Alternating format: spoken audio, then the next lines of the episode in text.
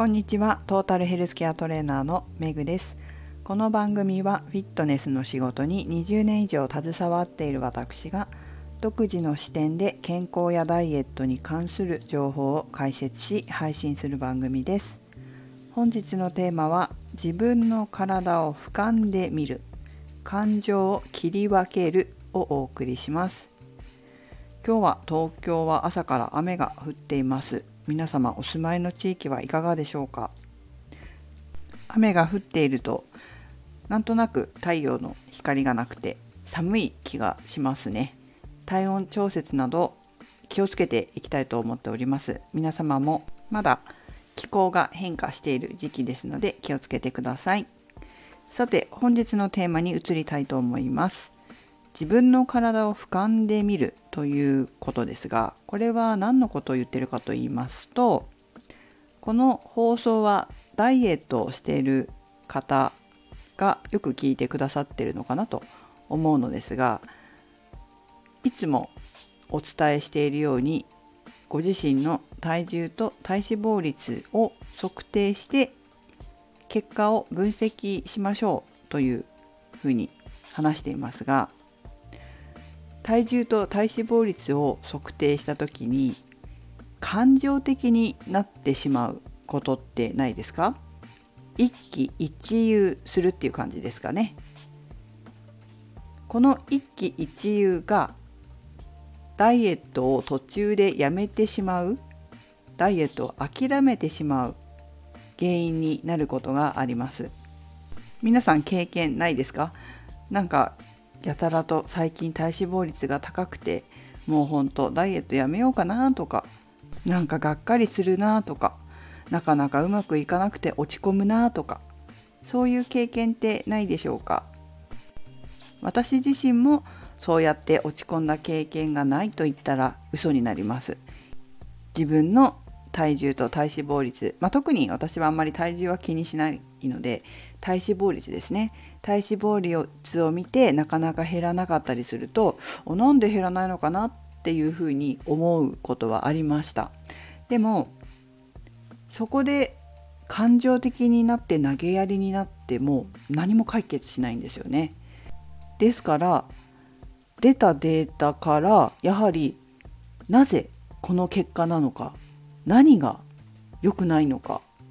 っていうことを考えないといけないわけです。で考えて、まあ、仮説を立ててですよね。私の体はこういう時に体脂肪率が増えるんじゃないのかとか逆にこういう時に減るんじゃないかという仮説を自分なりに立てるんですよ。感情に振り回されるのではなくどうやったら痩せるのかどうやったら体脂肪が減るのかということを冷静に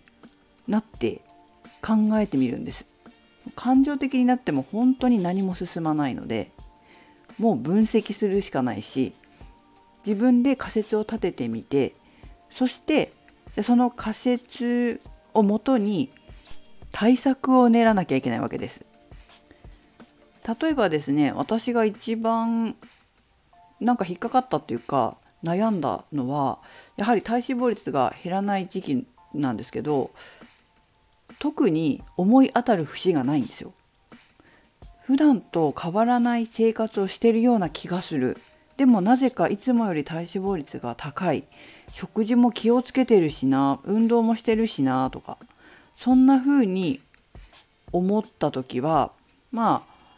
落ち込みすぎることはないんですけど、なんでかなってやはり疑問に思いましたね。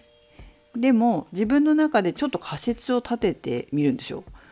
ストレスあると体脂肪率増えちゃうのかなとかなかなか痩せないのかなとか。でもしかしたらストレスで何かこうホルモンが出ててそのホルモンの影響とかあるのかなとかじゃあストレスとホルモンで検索してみようって言ってね。で検索してみると意外と出てきたりして。例えば強いストレスがあると副腎からホルモンが出てるらしいと。副腎皮質ホルモンステロイドホルモンといって例えばタンパク質の分解を更新しちゃう。つまり筋肉が落ちちゃう。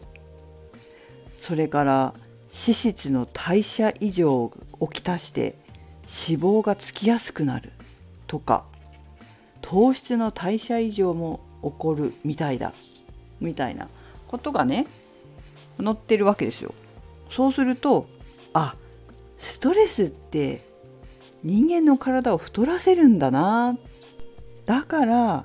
ストレスあると体脂肪が増えるのか筋肉量が減るのかっていうふうにわかるわけです。じゃあ実際にストレスがなくなった時どうなるのか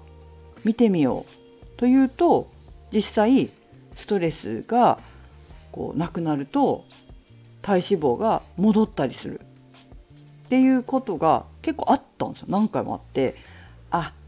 これはやっぱりストレス溜まってる時とか太るんだわ。体脂肪が増えるんだわ。っていうふうに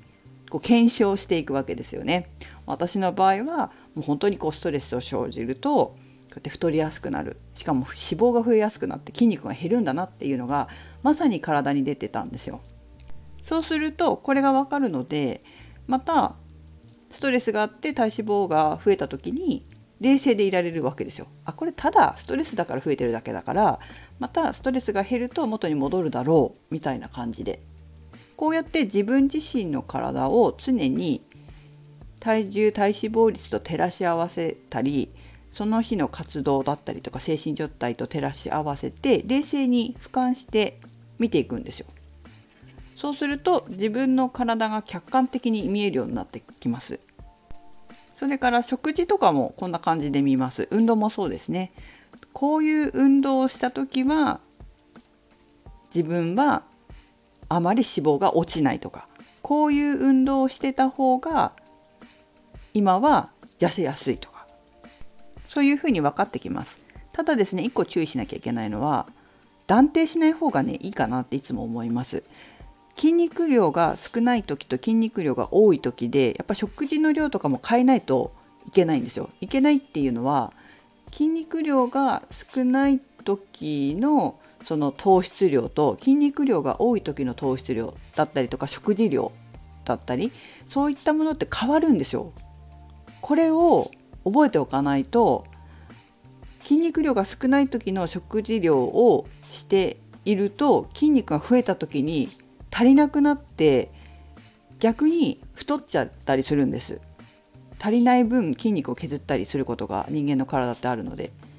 だから今はこうなんだっていうふうに思ってまた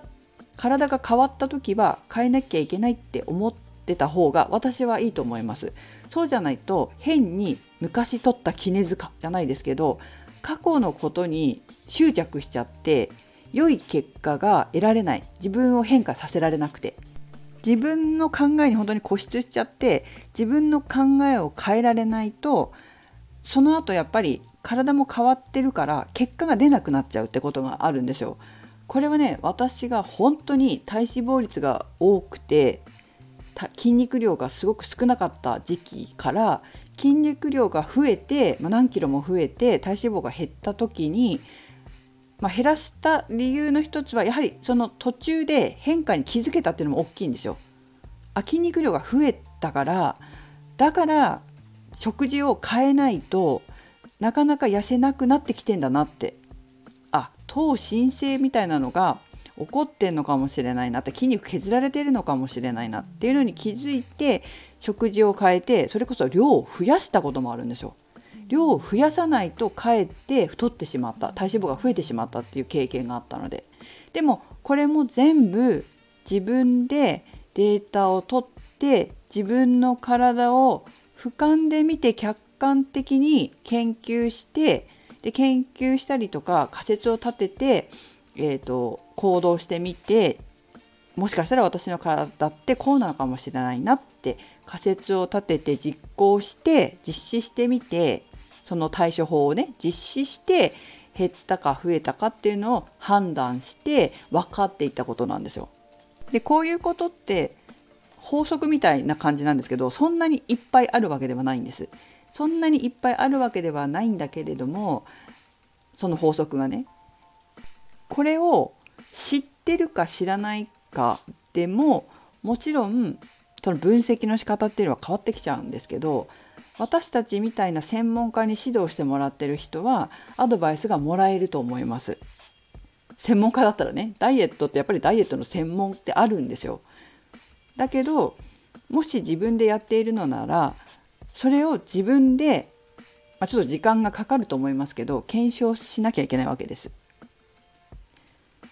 なのでそういうことがあるっていうことは覚えておいてそして自分の体をちゃんと客観的に感情的にならずに俯瞰で見ながら分析して研究して仮説を立て実行して検証して自分はどういう時に太るのかどういう時に痩せるのか体重が体脂肪率が増えるのか減るのかっていうことを考えていく。これが大事だと思います。